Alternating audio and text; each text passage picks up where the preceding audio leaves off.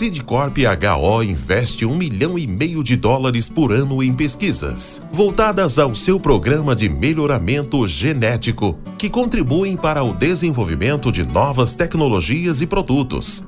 Quando adquire uma semente Sidcorp HO, o agricultor pode ter a certeza de que está adquirindo qualidade, performance e produtividade. Sidcorp HO uma empresa presente em todos os elos da cadeia de sementes.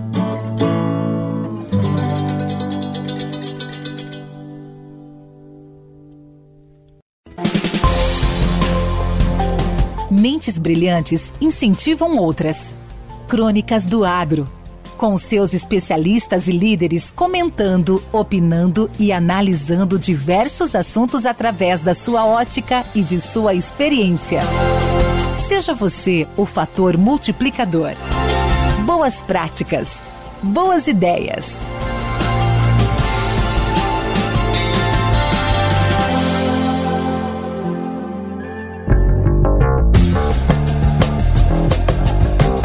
Olá, amigos.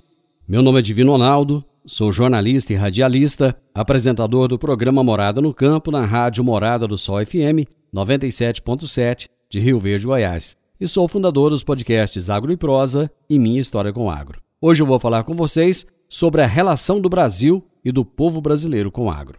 Originalmente, somos todos caipiras e roceiros, mas lá no fundo, temos vergonha disso.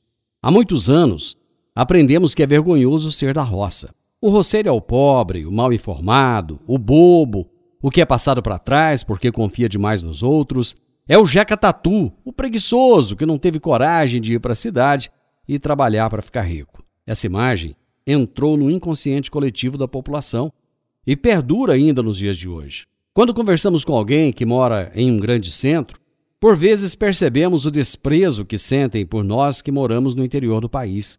Devemos perdoá-los, porque eles não sabem o que falam. Eles não sabem de onde vem a comida que os alimenta diariamente. Não sabem de onde surge o algodão que tece as suas roupas ou a borracha usada nos pneus de seus veículos.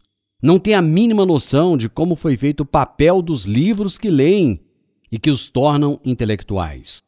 Nem mesmo imaginam que aquele sapato de marca que calçam foi feito do couro de algum animal criado em uma fazenda.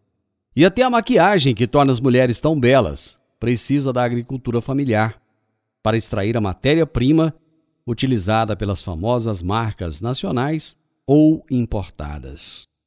Na verdade, tudo é agro.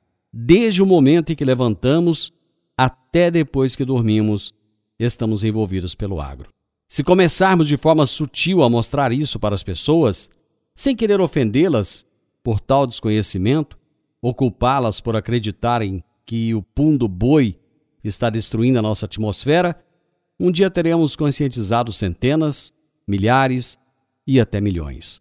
Uma cultura impregnada não pode ser mudada do dia para a noite. Leva tempo e precisa de muita paciência, didática e dedicação. Grande abraço para vocês e até a próxima semana. Com temas expressivos e dinâmicos, esse intercâmbio semanal visa oferecer um melhor desenvolvimento em suas habilidades profissionais e nas atividades e práticas do seu cotidiano. Somos da Academia do Agro, o podcast para todos aqueles apaixonados pelo agronegócio. Te aguardamos no próximo episódio. Até lá!